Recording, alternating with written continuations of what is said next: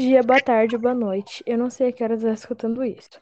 Hoje nós vamos gravar um podcast sobre como identificar uma fake news. Meu nome é Micaele e nós somos do Nono A. Meu nome é Larissa. Meu, Meu nome é Grace. A diferença entre boato e fake news? Bom, a diretora de estratégia digital da agência FSB Comunicação, Erika Abe, explica que a rigor, o boato é um tipo de fake news, quando se entende apenas como uma mensagem falsa. Notícia falsa é um boato, um mito, uma lenda urbana. Mas o que hoje a gente chama de fake news é a notícia que tenta beneficiar alguém, prejudicando. Alerta. Ela explica ainda. O leitor desatento, esses tipos de notícias se passam por verdadeiras. Portanto, tenha senso crítico ao ler uma notícia e leia todo o material. Não... Há vários tipos de fake news. Texto verdadeiro, mas título e subtítulo falsos. Texto e título verdadeiros, mas foto falsa. Tudo falso. Entre outros, nem sempre é fácil avaliar. Mas seguindo algumas dicas, você pode avaliar a veracidade de uma notícia antes de ir compartilhando nas redes sociais e em aplicativo de celular. Oito passos para identificar uma fake news.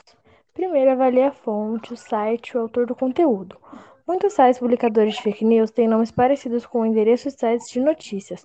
Portanto, avalie o endereço e verifique se o site é confiável. Missão. Também veja se outros conteúdos do site também são duvidosos. Avalie a estrutura do texto. Sites que divulgam fake news costumam apresentar erros de português, de formatação, letras em caixa alta e uso exagero de pontuação. Preste atenção na data da publicação e veja se é relevante e está atualizada. Leia mais que só o título e o subtítulo. Leia a notícia até o fim. Muitas vezes o título e o subtítulo não condizem com o texto. Pesquise em outros sites de conteúdo.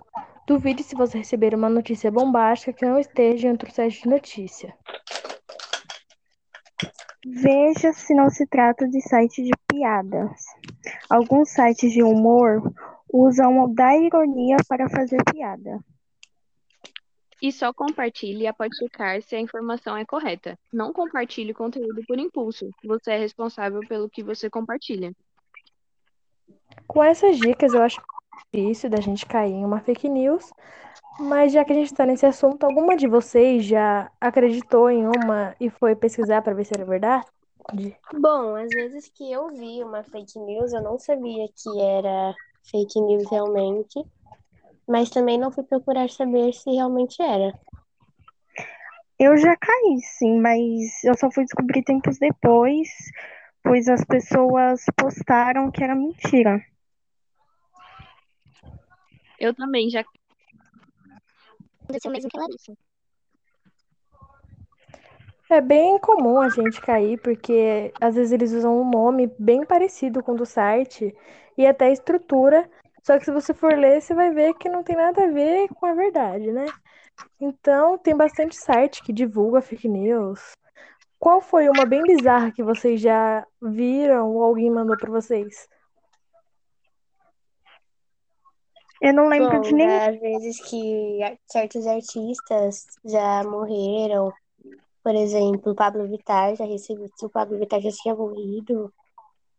E Nossa, foi essa é bem povo gosta, né, de ganhar fama em cima dos outros.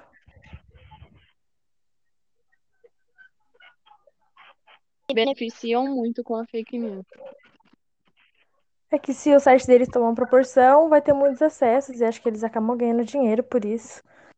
E uma coisa bem comum também é esses sites de fofoca, divulgar coisa falsa para ganhar seguidor. É, exatamente. Então é isso, espero que tenham gostado. Desculpe o barulho de fundo, é meu irmão pequeno. E é isso. Muito obrigada.